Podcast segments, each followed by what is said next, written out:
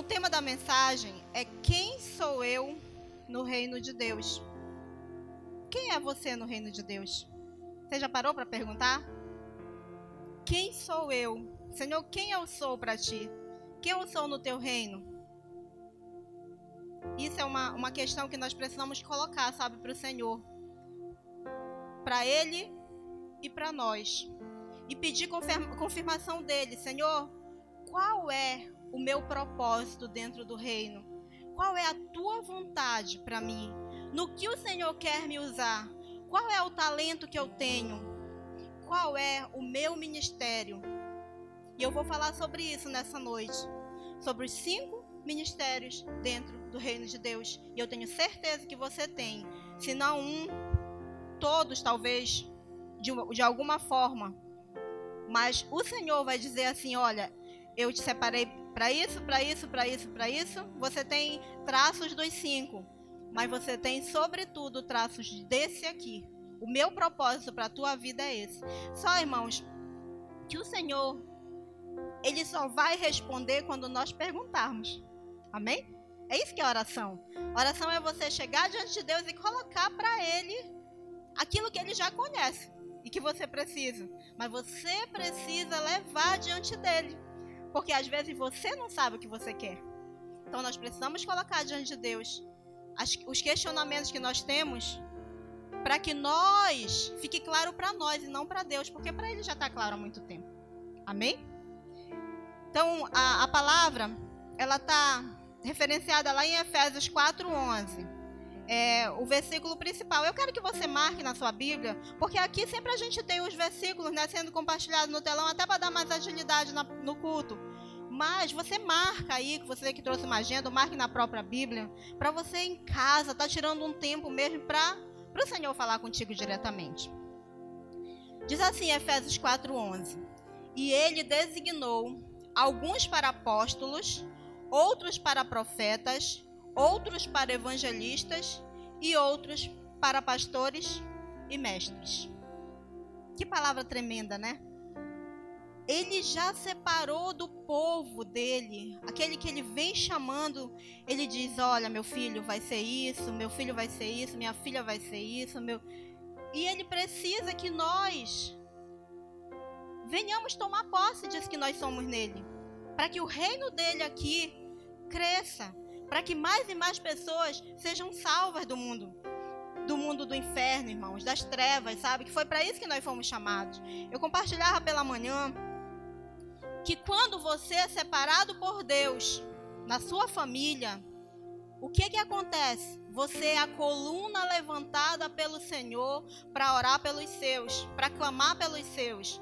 Foi isso que aconteceu quando ele me me separou em 1999, em Santarém ainda. Eu fui a primeira da minha família que tomei uma decisão para Jesus. E era minha obrigação orar pelos meus familiares. Hoje eu tenho apenas uma irmã que ela não, não serve o Senhor.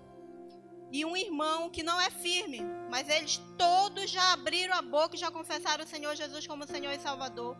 Então isso para mim foi uma responsabilidade.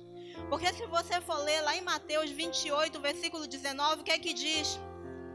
Ide por todo mundo, pregai o evangelho a toda criatura. O Senhor não está dizendo assim, olha, se der para você pregar, você prega, se não der, você não prega. Não, é uma ordenança, irmãos. Ide, quando você recebeu o Senhor como Salvador, é sua obrigação levar a mensagem que você recebeu de salvação para as outras pessoas.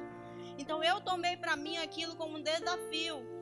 Se o Senhor nos separou como coluna, se você é o único na sua casa que é evangélico, irmão, foi você a coluna que o Senhor erigiu para ganhar sua família para Jesus. Os seus amigos, a sua vizinhança, aquele no comércio onde você compra, seu colega de trabalho, qualquer pessoa que você tenha contato, a sua boca precisa se abrir para falar do amor de Jesus para eles. Amém? Nós somos o que? Nós somos um rio de água viva.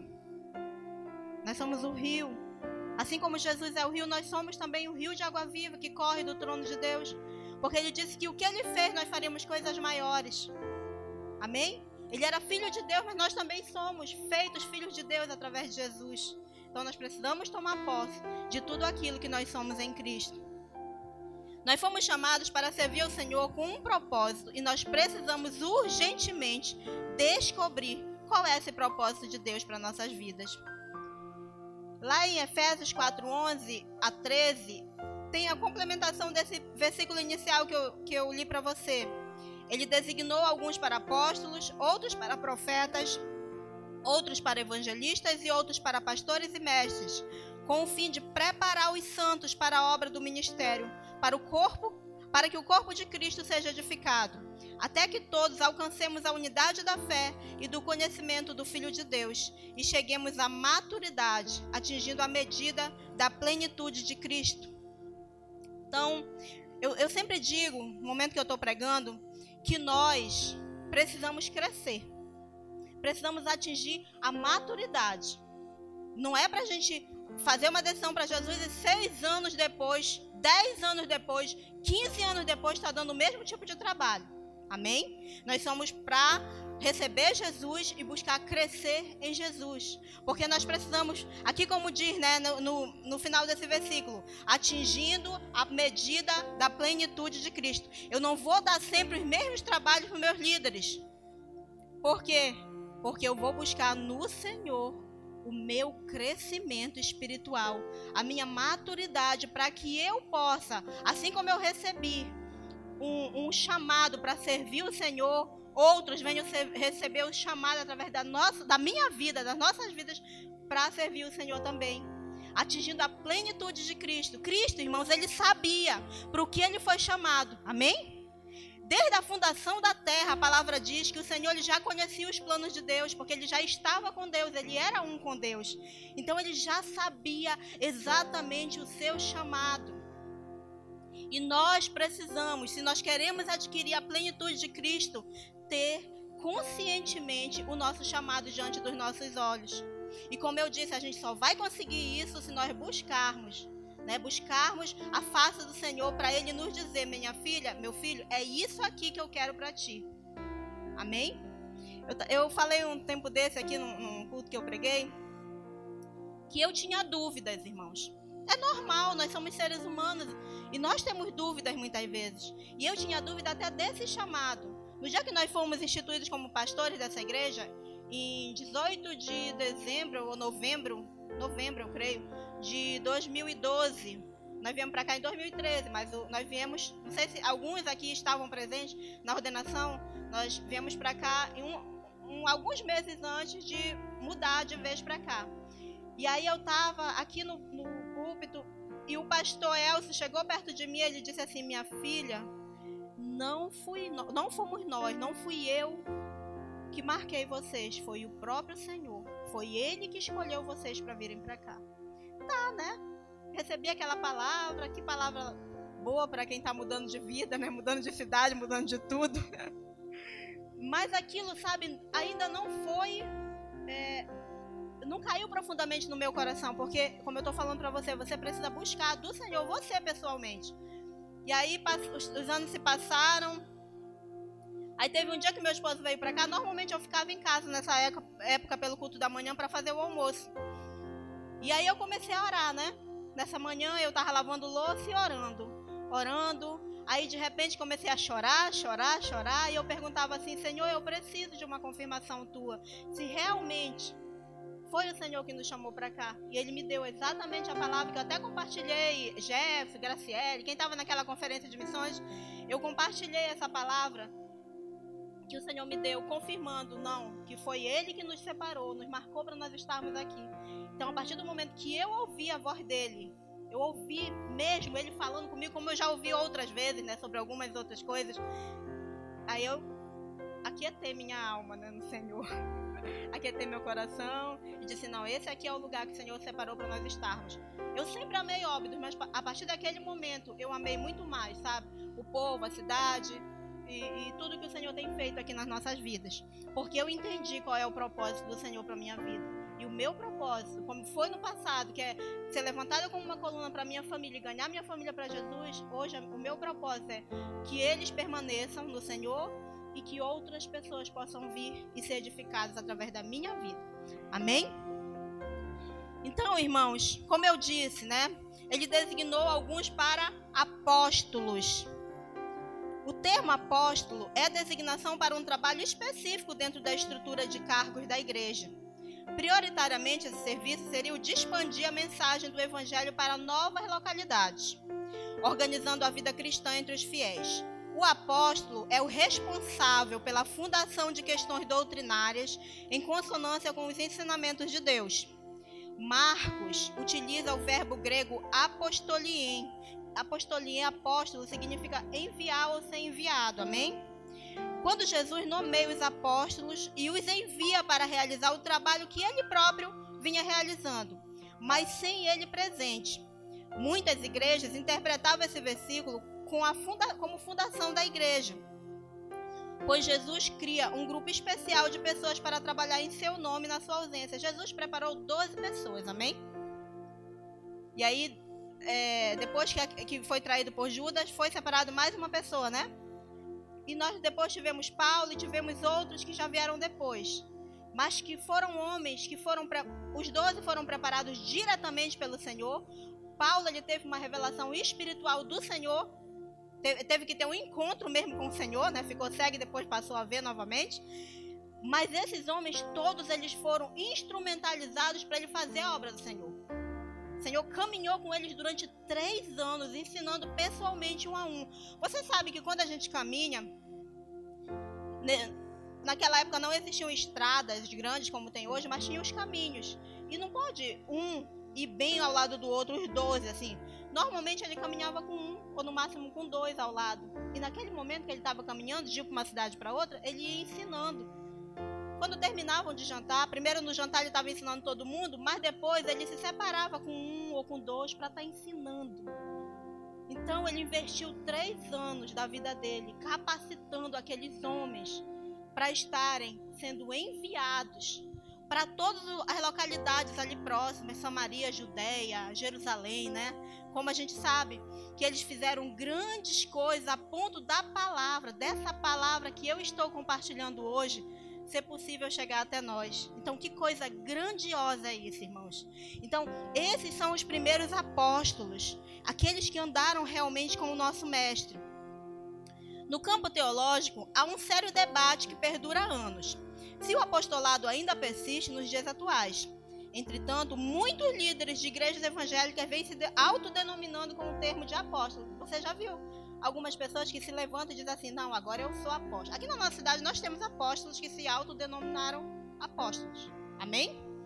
E se aqui, que é uma cidade com o quê? 50 e poucos mil habitantes, nós temos pessoas que se autodenominam apóstolos, você imagina numa cidade maior. Então, no Brasil, nós temos inúmeros apóstolos que se autodenominam.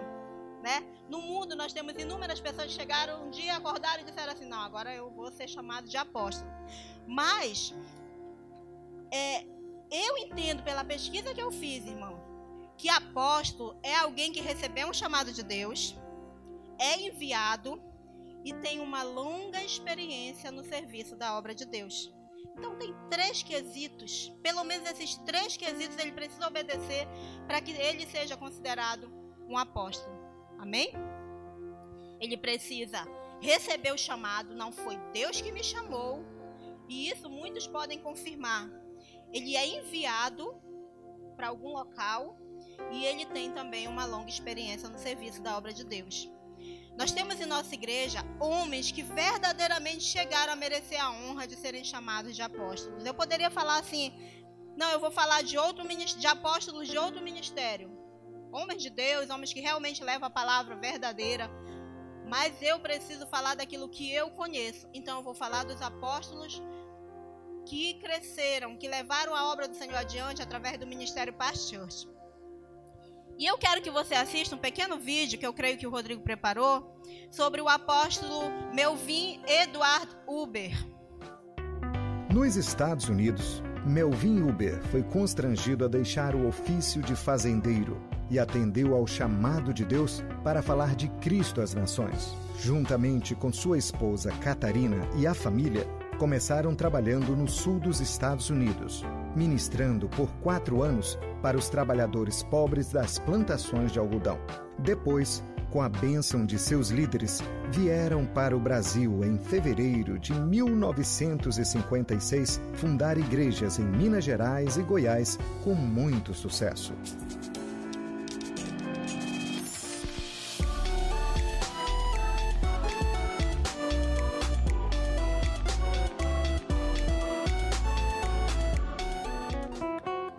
Os missionários Melvin e Catarina, depois de ajudarem o filho Lucas no estabelecimento da base de Santarém, prosseguiram para estabelecer a base de Belém, fundando igrejas na capital paraense, cidades vizinhas e nos ribeirinhos.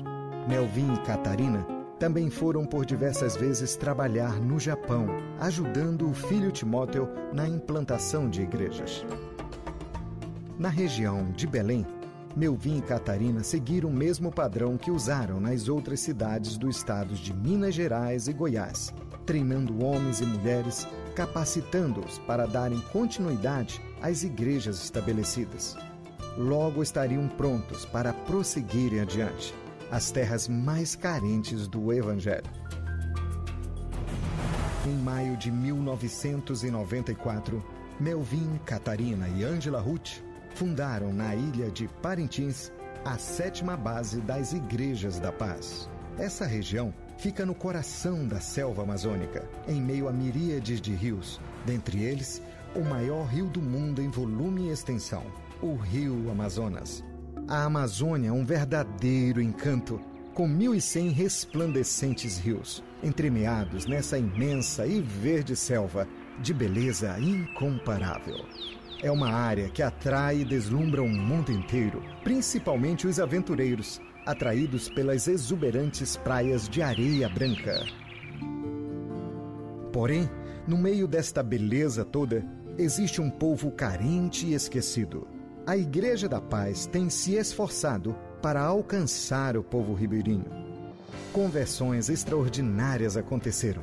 Pessoas estão sedentas por Jesus Cristo, prontas para recebê-lo somente esperando por alguém que lhes falem do Salvador.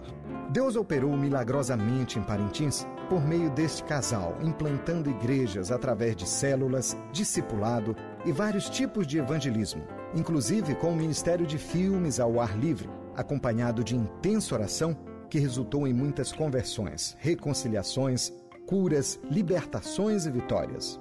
Eles usaram seus dons e talentos com todas as suas forças, fazendo de tudo no campo espiritual e também no material. Apóstolo Melvin, com as habilidades de carpinteiro, fez mesas, bancos, prateleiras e prestou outros serviços para as igrejas, no centro de treinamento Shalom e em casa. Sua esposa, pastora Catarina, foi também a primeira tesoureira da Missão Paz e de outras bases. Como boa professora, ela também treinava outros nas suas habilidades. Apesar de tanta dor com a partida de sua querida esposa, o apóstolo Melvin continuou forte e firme, servindo ao Senhor com todo o empenho de sempre, pela imensa graça de Deus. Aos 84 anos, ele ministrava pelas manhãs e tarde nos treinamentos de líderes e chegou a pregar em cinco cultos consecutivos na Igreja da Paz, sede regional em Santarém. Aos 85 anos, Deus usou sua vida para impactar um estádio totalmente lotado como preletor oficial em três noites do Congresso da Paz, onde milhares de pessoas tiveram encontro com Jesus. Deus é tão bom. A vida desse casal serve de exemplo para todos nós. Todos os seus filhos e netos estão envolvidos na obra do Senhor. O resultado da obediência ao chamado de Deus reflete milhares de pessoas e centenas de igrejas, no Brasil e no exterior. Pastores Melvin e Catarina terminaram suas carreiras em total dedicação, ativos na obra do Senhor.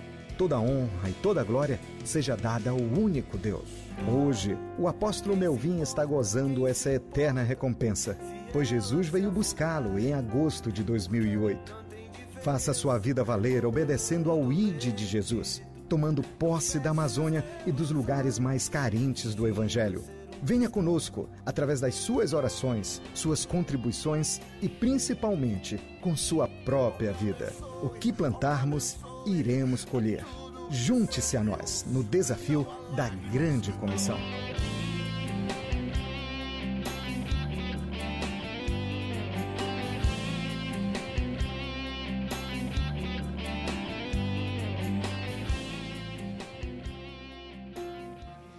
Amém, amados. Nós também, nós também temos o pastor Lucas Uber. O pastor Lucas ele veio para a Amazônia em dezembro de 76. Ele cresceu na região centro-oeste do Brasil, onde viveu com seus pais, Melvin e Catarina, que o ensinaram a palavra, levando a confessar Cristo como seu Senhor e Salvador. Mesmo ainda jovem, a paixão de Lucas por Jesus e pela grande comissão era muito forte. Lucas tinha apenas 26 anos de idade quando chegou a Santarém. Vocês conhecem, né? A maioria das pessoas aqui na igreja conhecem Santarém, que é a nossa, praticamente a nossa capital aqui dessa região, né? Acompanhado da sua esposa Cristina e de suas duas filhas, Sara e Esther. Lucas percebeu que Santarém e as vilas ribeirinhas dos arredores estavam prontas para a colheita. Em suas viagens de pesquisa nos rios, depois de visitar vila após vila, ele verificou que na maioria delas não havia nenhuma igreja evangélica. Nós estamos em 2000 e há 44 anos atrás nós já nós tínhamos muitas vilas e comunidades que não tinham uma igreja evangélica. Infelizmente ainda hoje nós temos comunidades e vilas ribeirinhas que ainda não têm uma igreja evangélica para levar a mensagem. E esse é um dos motivos de eu estar pregando essa palavra para você. Porque essas comunidades e essas vilas que ainda não têm alguém que fale de Jesus precisa de nós. Amém? Por isso que nós precisamos conhecer o nosso chamado. Lucas, quando ele chegou no ano de 1976 aí em Santarém, era mais crítica ainda a situação. Porque eu creio que a igreja que trabalhava com essa questão de evangelismo nas comunidades era principalmente a Assembleia de Deus. Mas era eram poucos os trabalhadores. E o Senhor precisou enviar mais trabalhadores, porque a seara, os campos já estavam brancos, prontos para a colheita. Só que não tinha trabalhadores. Amém? E hoje, irmãos, ainda nós vemos essa realidade.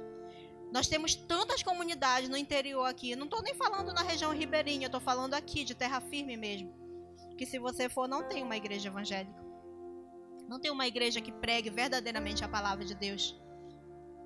Então essa igreja está sendo levantada como coluna para ser enviada para essa grande colheita. Você vai ser ainda uma referência para essas pessoas. Você vai levar a mensagem do Senhor nessas comunidades. E muitas vidas serão tiradas das mãos do inimigo, das mãos de Satanás, que ele já julga dele essas vidas. Mas através da sua vida, elas serão tiradas das mãos dele. É por isso que eu digo, irmãos, precisamos buscar maturidade, sabe? aqueles nossos probleminhas, eles são insignificantes diante do propósito de, que Deus tem para nossa vida. São tão pequenos, sabe? Ah, eu não vou mais para a igreja porque o irmão me olhou torto. O irmão é pequeno demais, isso para o tamanho do propósito de Deus para nós. Sabe? Nós precisamos crescer, ser maduros, alcançar a plenitude de Cristo para saber que quando nós recebemos Jesus, nós somos feitos nova criatura, as coisas velhas já passaram e tudo se fez novo. E que aqueles probleminhas que, que vai ocupar minha liderança, eles precisam ser vencidos dentro do meu quarto, orando, buscando e clamando ao Senhor. Sabe, porque nós precisamos de trabalhadores, aqueles que vão semear a palavra do Senhor. E se nós continuarmos o tempo todo com os mesmos problemas, dando o mesmo tipo de problema, irmãos, para onde vai a obra do Senhor? Como nós vamos levar a mensagem para aqueles que precisam e os trabalhadores já são tão poucos? E muitas vezes se ocupam só com seu próprio umbigo. Nós precisamos, o Senhor precisa, irmão. Ele nos separou. Ele nos marcou e nos separou para nós fazermos a obra dele. Mas para isso, nós precisamos crescer. Ah, eu não quero mais a minha célula porque só está dando eu e o irmão. O irmão, o Senhor te, te separou para você evangelizar no seu bairro. As pessoas não vão adivinhar que ali tem uma célula, que tem um local que transforma a vida das pessoas. O Lucas Zub e a sua família, o pastor Lucas, ele poderia viver confortavelmente porque os seus pais eram pessoas ricas, irmão. O pastor Melvin, esse do primeiro vídeo que a gente assistiu, nosso fundador, ele era uma pessoa extremamente rica. Mas a esposa dele era milionária. É de uma família milionária nos Estados Unidos. Mas ele não disse assim: não, eu tenho minha fazenda, eu vou viver aqui confortavelmente, eu vou servir no domingo. Não, ele disse assim: eu entendi qual é o propósito de Deus para minha vida e eu quero fazer a obra do Senhor. Aonde tu vai, meu vinho? Eu vou para o Brasil. Eu vou com a minha família para o Brasil, mas o Brasil é violento, meu viu? O Brasil é isso, o Brasil é aquilo. Tem pessoas passando fome, necessidade. Tu vai acabar com tudo que tu tem lá. Eu vou, porque eu recebi um propósito do Senhor. Sabe, tem pessoas que vêm para a igreja, o Senhor prospera. Aí a pessoa começa a colocar dificuldade. Não, eu não vou porque o meu negócio isso, o meu negócio aquilo, porque não dá mais para eu ir, porque vai sujar meu carro, porque irmão, foi Deus que nos deu. Sabe, isso precisa estar claro dentro de nós, que tudo que Ele nos dá é para que nós possamos servir com excelência na obra dele. E muitas vezes o Senhor tem muito mais para abençoar, mas se você travou para Ele, a janela do céu se fecha para você. Não, você não soube ser mordomo, sabe? Então nós precisamos crescer espiritualmente. E aqui nós temos uma família que resolveu se abnegar. Você já pensou? Eu, nós fomos é, em, há dois anos atrás, nós fomos para São Paulo de carro, né, para uma conferência lá em Sumaré. Irmãos, daqui para Goiânia é chão, é longe. Hoje em dia as estradas já são bem melhores. Nós viemos por Marabá, quando a gente veio, nós viemos de São Paulo para passar por Marabá, que é onde a família da minha sogra mora. E é uma estrada muito terrível de Marabá para cá e trechos antes, né? Muito ruins, principalmente aqui na região do Pará. Eram, eu creio que já estão bem melhores agora.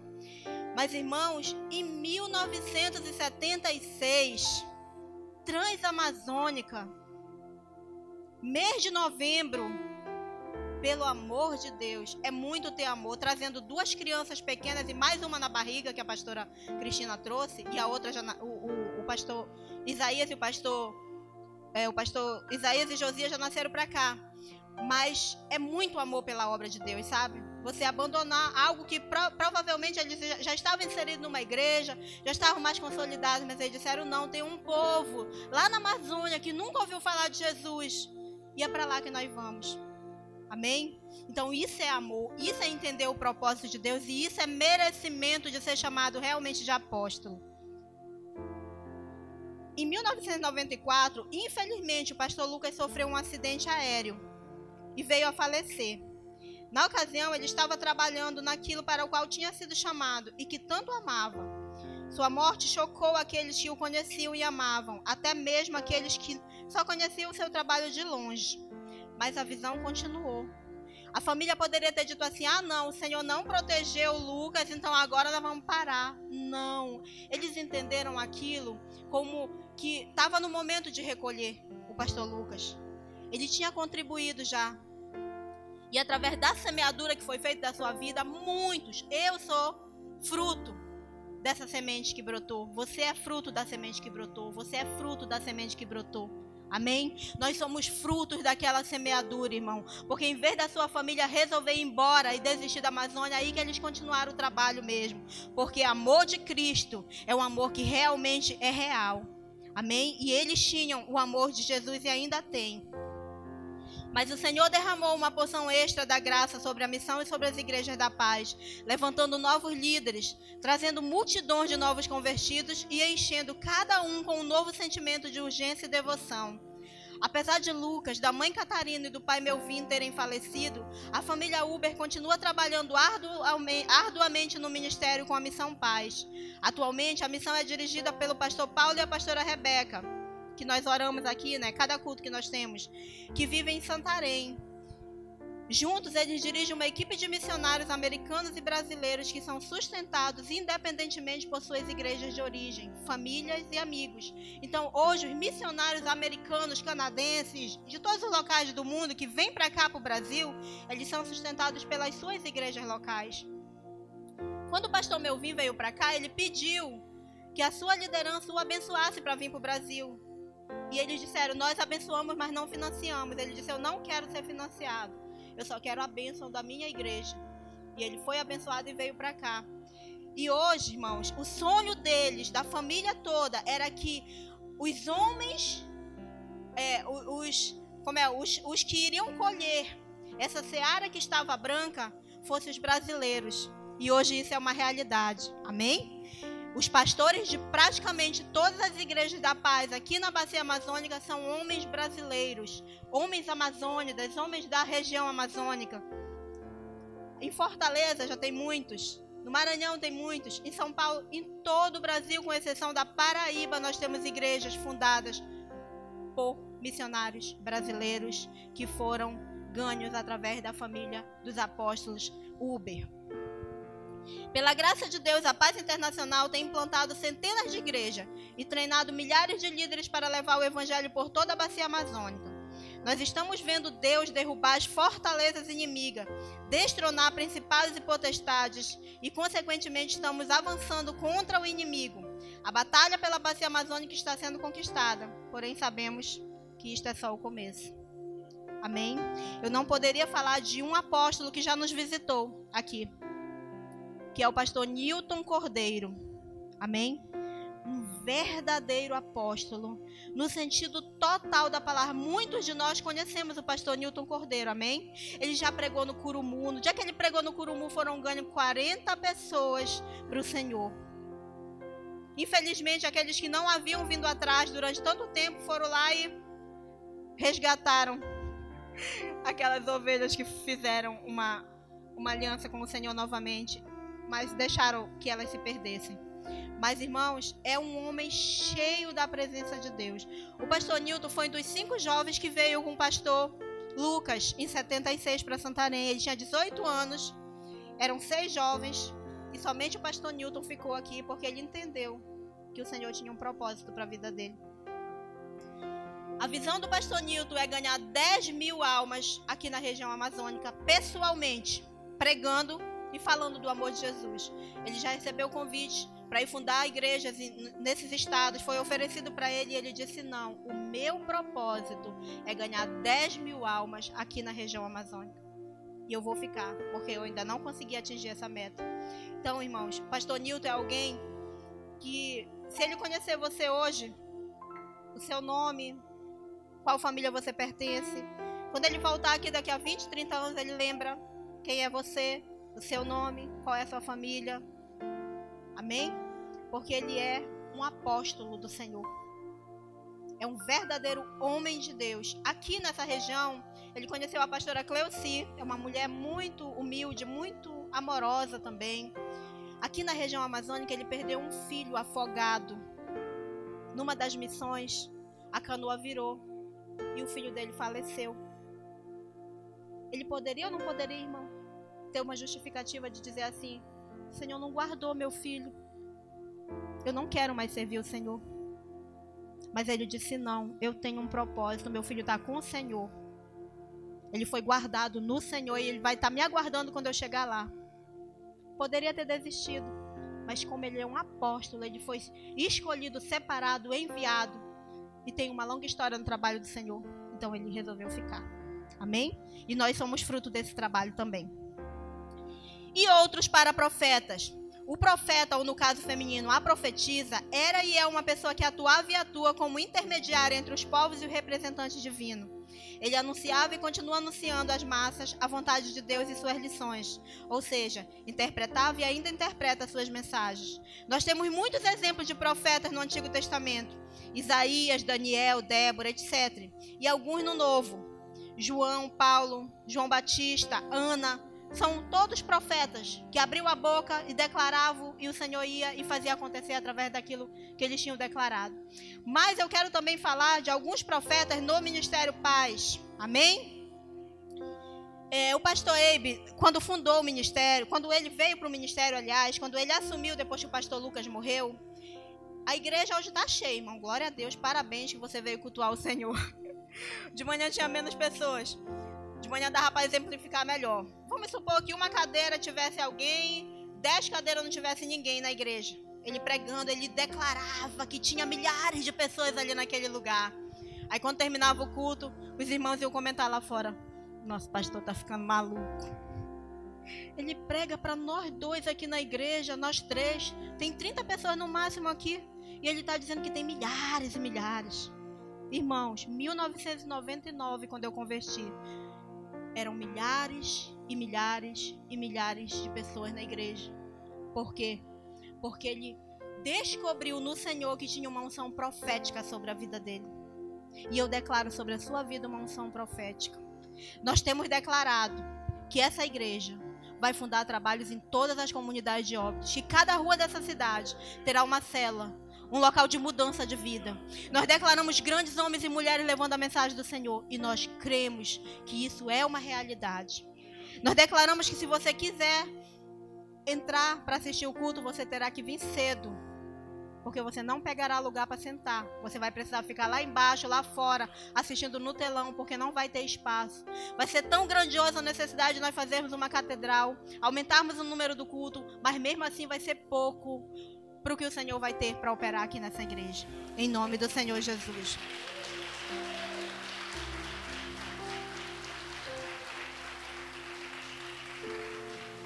Uma outra história de profeta na nossa igreja. Quem conhece a pastora Rami?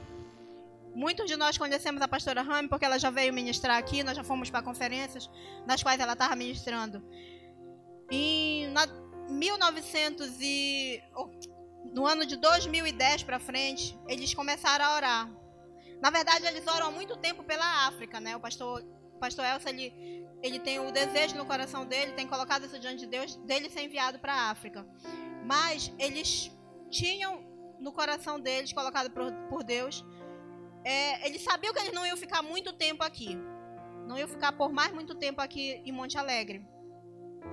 Como líderes da nossa base. E eles começaram a orar. E numa dessas vezes que ela estava reunida com, os irmãos orando, o Senhor mostrou um mapa para ela. E o mapa se movia. O mapa do Maranhão e do Pará se movia como se saísse as coisas do lugar e se juntavam os dois mapas. E aí ela compartilhou com as irmãs, com os irmãos que estavam orando com ela e continuaram orando por muito tempo. Nem, nem passava pela cabeça na época a questão de que seria o Maranhão, né? Para onde a nossa base se multiplicaria. Mas o Senhor confirmou que era o Maranhão. E as peças que se moviam, tem duas aqui e os, umas peças que vieram bem pequenininhas quando nós viemos para cá. E mais o Adriano, não, mais o Eduardo e depois o Adriano. Porque, irmãos, é, o Senhor moveu as peças. Nós viemos para cá, o pastor Marcelo foi para Oriximiná, o pastor Haroldo foi para Altamira, o pastor Rosinaldo ficou em Alenquer, é, o pastor Salles foi removido de Oriximiná para Monte Alegre. E assim foi, o pastor Willam foi para Almerim, o pastor Belo foi para Prainha. E eu sei que houve uma total mudança, né? Com as peças que realmente ela via se moverem no mapa. Inclusive até agora ainda tem Agora, há um ano atrás, eu creio, o pastor Jorge, que é o genro da pastora Georgina, o pastor Celinaldo, foi para o Maranhão também. E continua havendo essa, esse mover das peças, né? essa junção entre Pará e Maranhão. E os próprios maranhenses, agora, já estão ganhando. Foram ganhos pelo Senhor e já estão ganhando outros para o Senhor. Nós já temos muitos trabalhos é, no Maranhão, nós temos em Raposo, nós temos é, várias, várias cidades e comunidades que eu não, não lembro bem o nome agora. Mas a, a obra do Senhor, ela está viva lá através dessa igreja aqui também, irmãos. Porque durante cinco ou seis anos nós sustentamos a família do pastor Celinaldo com a pastora Georgina, lá no Maranhão. Essa igreja aqui enviou eles para lá. Amém? E nós enviamos também um casal de Monte Alegre e financiamos durante um ano para que eles estivessem fazendo a obra lá no Maranhão. Então, quando você não vai, você envia. Amém? O seu dízimo e a sua oferta enviam. Então, é como se você estivesse indo também fazer a obra em outros locais que você não tem ido. Tem várias formas de envio. Então, essa é a unção profética e Deus continua formando os seus profetas. Nós temos também outros para evangelistas. Um evangelista é uma pessoa que tem o dom de pregar o evangelho, trazendo pessoas para Jesus. Deus usa o evangelista para convencer as pessoas do pecado e na, da necessidade de salvação. O trabalho do evangelista é muito importante, mas também precisa da cooperação dos outros membros da igreja. É quem prega as boas novas, porém não tem a função de doutrinar a igreja. É aquele que leva a palavra da salvação, mas não é aquele que cuida da pessoa para que ela venha crescer no Senhor. Ele simplesmente lançou a palavra e precisa da ajuda de outros para que aquelas ovelhas sejam cuidadas. Amém? Ficou bem claro isso que o que é a diferença de um evangelista para um pastor? O pastor cuida, o evangelista lança a palavra e muitos recebem, mas ele não tem a obrigação de ficar cuidando daquelas ovelhas. É, a partir do momento em que somos cheios do Espírito Santo, nós estamos preparados para levar o Evangelho a outras pessoas. E temos visto isso acontecer desde a descida do Espírito Santo prometida por Jesus. Ah, pastora, mas o que, é que eu preciso fazer para que eu consiga pregar para alguém aquela palavra ser recebida e aquela pessoa mudar de vida? Clame ao Espírito Santo de Deus que ele vai te ouvir. Amém? Eu quero pregar para o meu pai, o meu pai é uma pessoa tão dura clame ao Espírito Santo de Deus para eles fazer companhia. Porque o Senhor disse assim: Não saiam de Jerusalém até que do alto venha, vocês sejam cheios do Espírito Santo. E no momento que, eles, que houve a descida do Pentecostes, que foi o Espírito Santo descendo sobre aqueles homens que foram capacitados, houve 3 mil conversões só quando eles estavam pregando em um único lugar.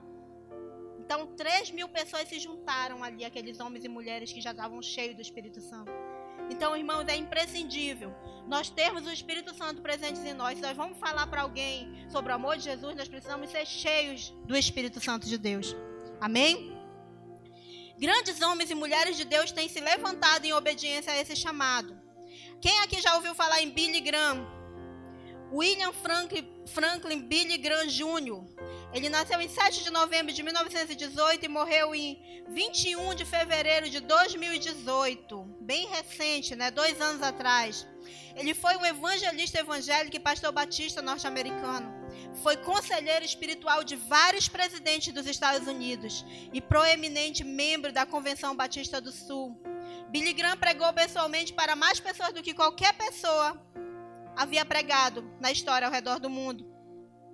De acordo com a sua equipe, a partir de 1993, mais de 2,5 milhões, 2 milhões e meio de pessoas tinham dado um passo à frente em suas cruzadas para receber Jesus Cristo como seu salvador pessoal. A partir de 2008, a audiência da grande Lifetime, incluindo rádio e televisão, superou 2,2 bilhões de pessoas. População mundial é o que, irmãos? 7 bilhões e pouco? Atualmente? Ele pregou para 2,2 bilhões. São 2,2 bilhões de pessoas que não podem chegar diante do Rei, do Rei, do Senhor, do Senhor e dizer assim: Eu nunca ouvi falar de ti. Porque ouviram falar através da vida do evangelista Billy Graham. Amém? Nós temos também o Reinhard Bank que ele foi um evangelista pentecostal alemão conhecido principalmente por suas missões evangélicas na África. Nós fomos para uma conferência chamada Conferência do Fogo, lá em Monte Alegre, que era uma conferência ministrada pelos líderes do ministério do Reinhard Bank. E, irmãos, simplesmente as conferências que ele fazia na África era de 70 mil, 100 mil pessoas que entregavam a vida em uma única reunião. Simplesmente era tão grande os locais que era preciso trazer de caminhão as pessoas que vinham entregar a vida para Jesus na frente. Ele praticamente pregou em todos os locais da África. Os africanos, a maioria dos africanos não tem como alegar que nunca ouviram falar de Jesus, porque o Reinhard Bank entregou a sua vida para servir neste ministério. Amém? E levar a mensagem do Senhor para a África. Não, mas ele não pregou somente lá, ele pregou em vários locais no, no mundo, até no Brasil. Mas a principal seara dele era a África. Ele ganhou cerca de 75 milhões de pessoas através do seu ministério. Foram 75 milhões. Lembre, a população de Óbidos é 50 e poucos mil. 75 milhões é muita gente, irmãos, sendo retirada do mundo das trevas. Amém? Eu não poderia deixar uma mulher de fora, então eu coloquei, escolhi a Joyce Meyer. Nós conhecemos também a Joyce Meyer pessoalmente lá em Santarém, que ela foi ministrar em um Tadel. Acho que até hoje a gente deve ter um livro que ela deu para cada líder, foi entregue um livro sobre liderança. Essa mulher ela trabalha muito no campo da, no campo de batalha da mente, né? Ele, ela diz que as nossas vitórias elas precisam ser primeiro conseguidas aqui para poder depois se materializarem ela não é uma pessoa de autoajuda, ela é uma pessoa de dependência no Senhor Jesus. Porque ela diz que se você vencer na sua mente, se você lançar tudo aos pés do Senhor e vencer na mente as suas guerras, você vence em todas as áreas da sua vida. Amém? E aqui, irmãos, na nossa igreja, na nossa igreja aqui, Pastor de Óbitos, Deus tem levantado também evangelistas, missionários poderosos, cheios da presença de Deus, amém? Para evangelizar as nossas comunidades. Amém?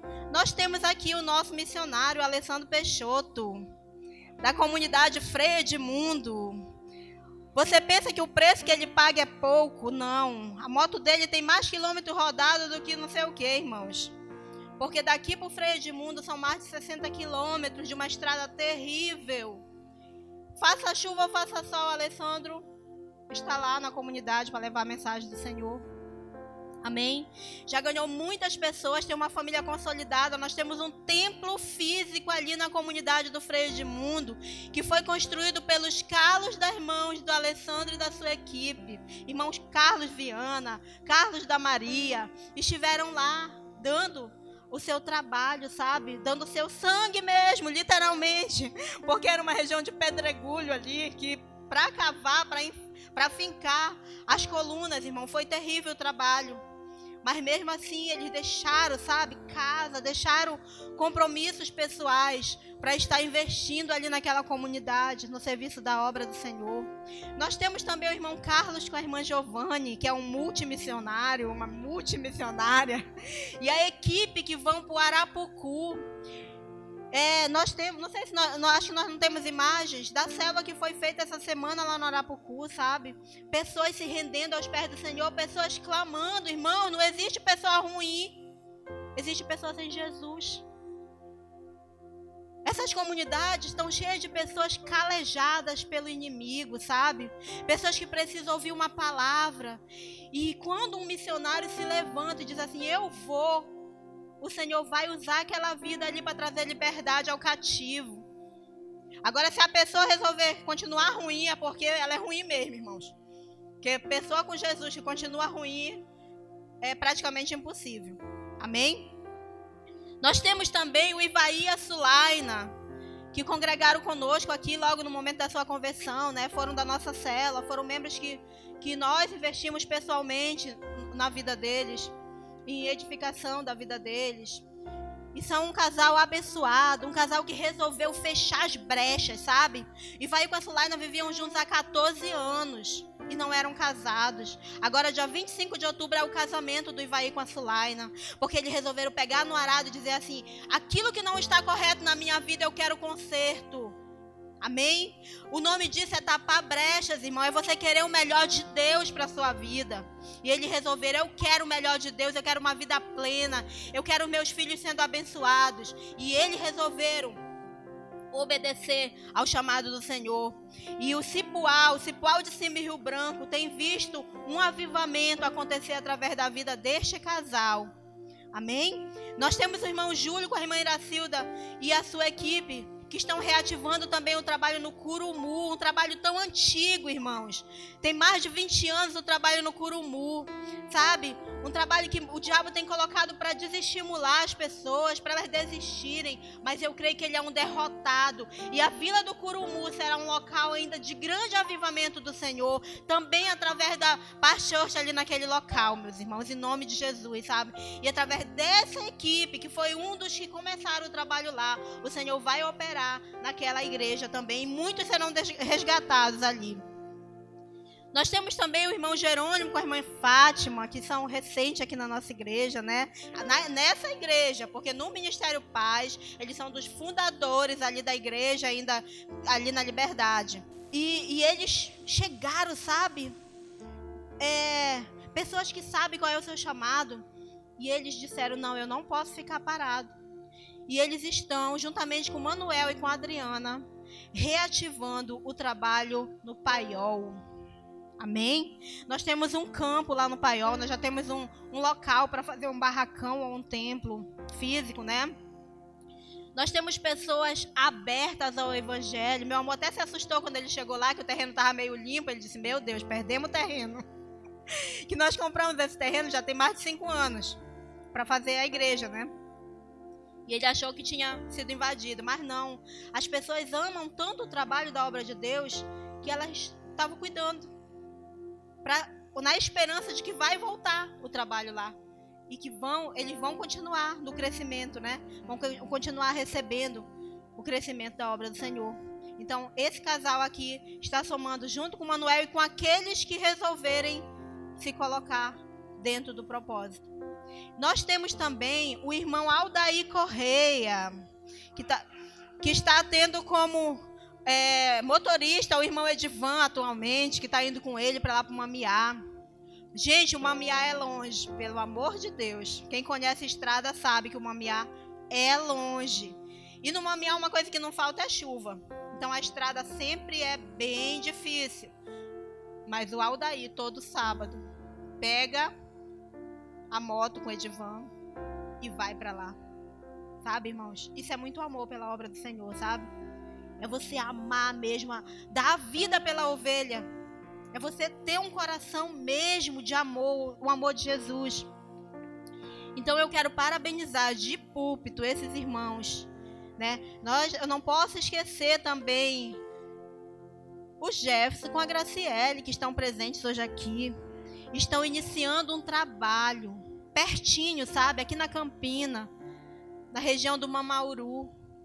Irmãos, é um trabalho que a família, as famílias estão mesmo prontas, preparadas.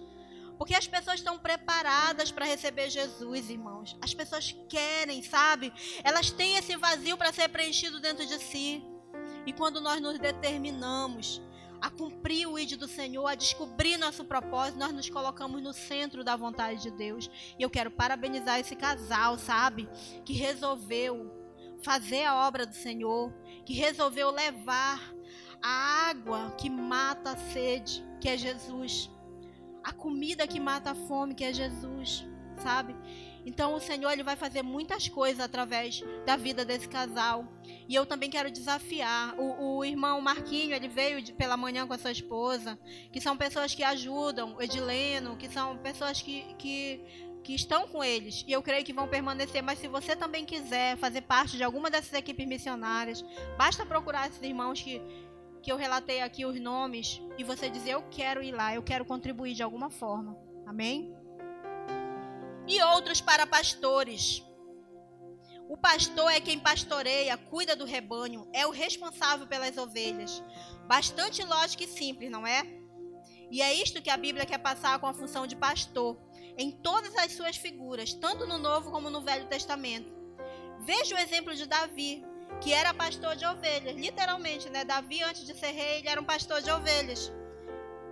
E ele e usa essa figura no Salmo 23 para mostrar como se sentia como ovelha em relação a Deus. Então, ele era pastor de ovelhas e ele era uma ovelha de Deus. Você é pastor, você é ovelha do pastor Atilano, mas você é uma ovelha do Senhor. E o pastor Tilano é uma ovelha do Senhor. Eu sou uma ovelha do Senhor. Então nós estamos para ser cuidado por alguém terreno que está ainda aqui, né, na terra. Mas sobretudo nós somos ovelhas do Senhor. Amém?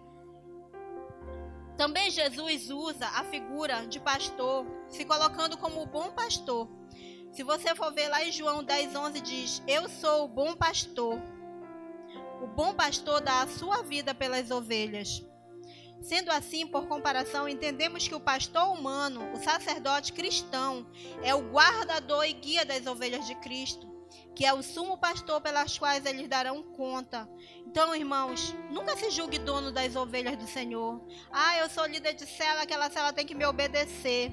Ah, eu sou supervisor de setor, as minhas ovelhas têm que me obedecer. Eu sou um supervisor de área e muitas vezes em contra, contraposição aquilo que o Senhor quer para suas ovelhas. Não, você não é o principal você é dependente do pastor supremo que é o Senhor, então você vai perguntar: Senhor, como eu devo cuidar das tuas ovelhas? Você vai ser obedecido porque você é obediente a Ele. Amém? Então, o líder é um líder do Senhor. Nós não temos ovelhas particulares, as ovelhas são todas do Senhor Jesus. Nós só cuidamos, nós somos guardadores do pasto do Senhor. Amém? Os pastores espirituais imitam a Jeová e a Jesus. Eles demonstram amor pelo rebanho de Deus como, como um por todo, se aplicarem a ensinar a congregação. Suas palestras baseadas na Bíblia ajudam a alimentar e a proteger o rebanho. E esse esforço diligente é percebido por todos. Você sabe que o seu pastor ele precisa preparar uma mensagem para estar compartilhando com a igreja, amém? Todo domingo, faça chuva ou faça sol, tem que ter alguém aqui ministrando uma palavra que alimente a sua alma. Estou tentando fazer isso nessa noite, amém? Mas o que você não vê é o que ele faz em oculto quando ele está orando por você, até porque não é para você ver mesmo, que a palavra de Deus diz que isso tem que ser feito em secreto, amém? Mas você não vê o trabalho dele na igreja muitas vezes, você não vê as noites que ele passa em claro para buscar uma mensagem para você, você não vê como ele tem que resgatar os irmãos que ficaram de pneu furado duas horas da manhã na estrada. Muitos não sabem, outros sabem, outros ficam sabendo. Né? Você não vê eh, quando ele tem que ir lá para a chácara para é, resolver o problema da caixa d'água que caiu, os caseiros estão sem água. Então tem coisas que a gente vê, é fácil me ver aqui no, no púlpito, é fácil ver o Atilano aqui no púlpito, mas tem coisas que é trabalho nosso como pastores e nós não vemos, não é?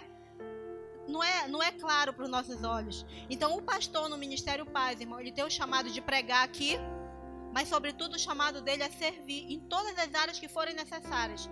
Se for preciso rebocar a parede, ele vai. Se for preciso pintar, ele vai. Se for preciso vender lá no Sesc, ele vai. Se for preciso fazer um lanche, como daqui a pouco você é, vai provar um creme de camarão que fui eu que fiz hoje pela manhã. Amém? Então, se for preciso cortar uma carne, ele vai. Se for preciso cortar uma verdura, ele precisa não ter vergonha, porque nós não, não temos que ter vergonha daquilo para qual o Senhor nos separou. Amém? Nós somos servos e o servo ele faz exatamente aquilo que o seu Senhor mandar, sem vergonhamente. Né? Então nós temos que ter essa certeza. Nossos líderes, eles precisam não ter vergonha, não ter preguiça, não ter medo, porque eles foram separados. Se foi nesse ministério, ele sabe que você pode ter certeza que ele não vai somente pregar aqui de púlpito, ele vai servir em muitas outras áreas.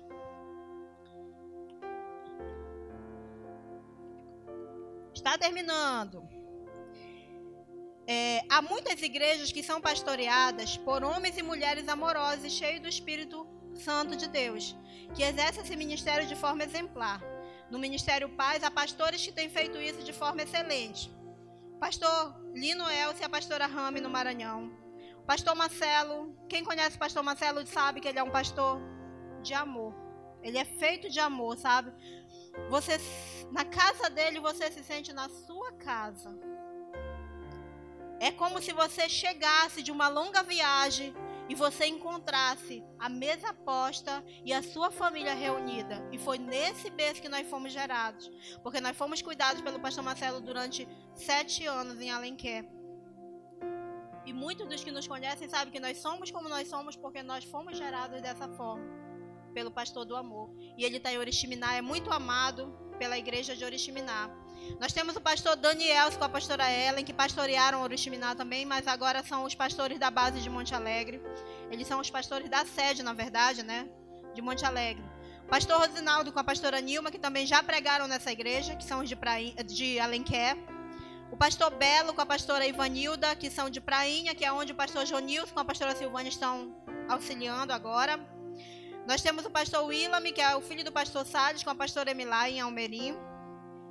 E pela fé, irmãos, vocês têm a nós aqui na igreja. Pastor Atilano com a pastora Alcione. Eu não vou nos elogiar, porque a palavra de Deus, lá no Provérbio 27, 2, diz assim: Que outros façam elogios a você, não a sua própria boca. Outras pessoas, não os seus próprios lábios. Amém? Então não vou nos elogiar. Eu sei que você tem críticas sobre nós. É normal, nós somos seres humanos. Como eu, eu sempre disse para meus discípulos quando nós chegamos aqui: não esperem um super-herói descendo de helicóptero aqui. Nós somos pessoas com defeitos, com problemas, pessoas que são, estão em transformação. Então vocês vão encontrar defeitos em nós, sim, porque nós temos. Mas nós amamos essa igreja. Nós amamos a obra do Senhor e nós queremos que todos venham a conhecer plenamente o Senhor Jesus. Amém? E por último, o último ministério, lembrem, apóstolos, profetas, evangelistas, pastores e mestres. Nós temos também no nosso ministério um homem que não tem como dizer que ele não é um mestre, que eu já falei dele logo no começo da mensagem, que é o pastor Abe. Ele é um mestre, sabe? Ele é um mestre porque ele te ensina e você entende o que ele está te ensinando. Isso é uma atitude de mestre. Mas não somente por isso. Ele tem vários livros muito bons. Se você puder ler os livros do Pastor Abe. Ele tem inúmeras mensagens no YouTube. Ele tem mensagens edificantes. Mas, sobretudo, irmão, ele poderia não ter nada disso. Mas ele consegue transmitir a mensagem do Senhor de uma forma clara, que você entende o que ele está falando e que você sabe que ele está falando de amor, porque Jesus é o que? Amor. Então você precisa levar a mensagem de amor. Ele sempre, quando a gente morava em Santarém, eu converti através da mensagem do pastor Ebe, meu amor também converteu. Ele era nosso pastor na época. E ele sempre dizia assim: não fale de religião quando você for falar de Jesus, fale de Jesus. Ele só já se basta. Não fale, não questione a religião de ninguém. Fale de Jesus e do amor de Jesus. E através disso foi ganho o quê? Mais de 30% da população santarena é evangélica da Paz Church. Amém? Então ele é um mestre. E nós temos o pastor Luciano Subirá, que eu escolhi também, por ser um mestre, mestre mesmo, que você é, é como água. Ele está pregando e você está entendendo tudo que ele está falando. E fora da mensagem clara que ele nos traz, ele também tem muitos livros publicados, principalmente sobre o mover do Espírito Santo, né? São livros preciosos que você entende mesmo aquilo que ele está falando. E por último, eu é, lembra que eu li, eu li, essa referência aqui? Provérbio 27, 2, que outros façam elogios a você, não a sua própria boca. Outras pessoas, não os seus próprios lábios. Então eu escolhi o mestre Atilano para também colocar entre os homens de Deus que tem essa essa personalidade de transmitir é, de forma clara a mensagem. Vocês sabem do que eu estou falando. Se ele prega aqui, irmãos, ele prega de uma forma que você entende. Se ele prega lá no Cipual, ele coloca as palavras no nível que as pessoas entendem, agricultura, pecuária, gado, e as pessoas entendem a palavra do Senhor da forma que ele quer transmitir. Então isso é ser mestre na obra do Senhor. Mas fora isso, meu amor, ele tem, ele tem magistério, é formado em magistério. Olha como Deus já tinha, já tinha marcado. É magistério, é licenciado em biologia, é, é, é formado em teologia, tem outras outras como é, áreas de estudo que o qualificam realmente para a função de mestre. Mas, sobretudo, é alguém que transmite a palavra de Deus. E para mim isso não não existe coisa. Se você coloca a palavra de Deus de forma clara, para que outros entendam, você é um mestre. Amém? Então, irmãos, essa mensagem eu trouxe para nós hoje. Eu creio que, que nós precisamos buscar no Senhor qual é o nosso propósito diante de Deus. Qual é o meu ministério, Pai? O que, que o Senhor tem para mim? Amém? E só para concluir, é, precisamos, como eu estou falando, buscar ardentemente conhecer esse chamado do Senhor para nossas vidas. Os campos já estão brancos e nós somos os trabalhadores do Senhor. Lá em João 4,35, marque aí na sua Bíblia esse versículo. Diz assim: Vocês não dizem daqui a quatro meses haverá colheita? Eu lhes digo: abram os olhos e vejam os campos. Eles estão maduros para a colheita. O Senhor conta conosco, irmãos, conosco e nos dá a honra de nós sermos cooperadores em sua seara. Isso é uma honra para nós. Ele poderia chamar os anjos para pregar, mas ele escolheu você. Amém? Ele poderia dizer assim: eu vou, eu vou ressuscitar logo todos os profetas, todos os grandes homens de Deus, evangelistas que já se foram para eles continuarem o trabalho. Mas eles disseram: não, eu quero os que estão aqui, porque eu tenho capacitado cada um deles. O Davi, a Rai, o, o irmão Núcio, a Giovanni, A Gabi, sabe? Você foi marcado a Mara pelo Senhor. Eu desci para levar a mensagem. Ele poderia usar qualquer um, mas ele quer usar cada um de nós que aqui estamos. Amém. Nós somos tão importantes para Ele a ponto dele ter entregado o bem mais precioso dele, que era a sua própria vida, que era a presença do Pai. Mas ele escolheu, sabe, eu vou, porque esse povo vale a pena, esse povo vai descobrir qual é o propósito deles. E eles vão me ajudar a tirar as pessoas da mão do inimigo. Então, nessa noite, eu peço para você, vamos ficar de pé.